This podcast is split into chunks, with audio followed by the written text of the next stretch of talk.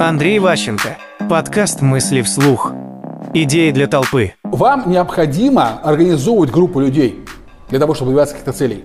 Бывают группы большие, бывают малые. Для малых групп хороша власть идеи, некий проект. Мы все вместе заработаем дофига денег. Хорошая такая нормальная идея, уже много миллионов лет она функционирует.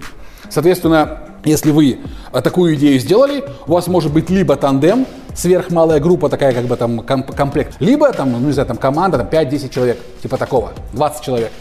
Но если у вас группа большая, не знаю, вы там губернатор региона, вам нужна не власть идей, вам нужна власть идеологии для того, чтобы большие группы людей с очень разными как бы, концепциями связать общей этикой, общими правилами. И поэтому есть такое понятие корпоративная культура. Скажем, вы в своей компании внедряете корпоративную культуру. Это этика для толпы, чтобы люди их соблюдали, и это коллектив объединяет, делает его лучше управляемым.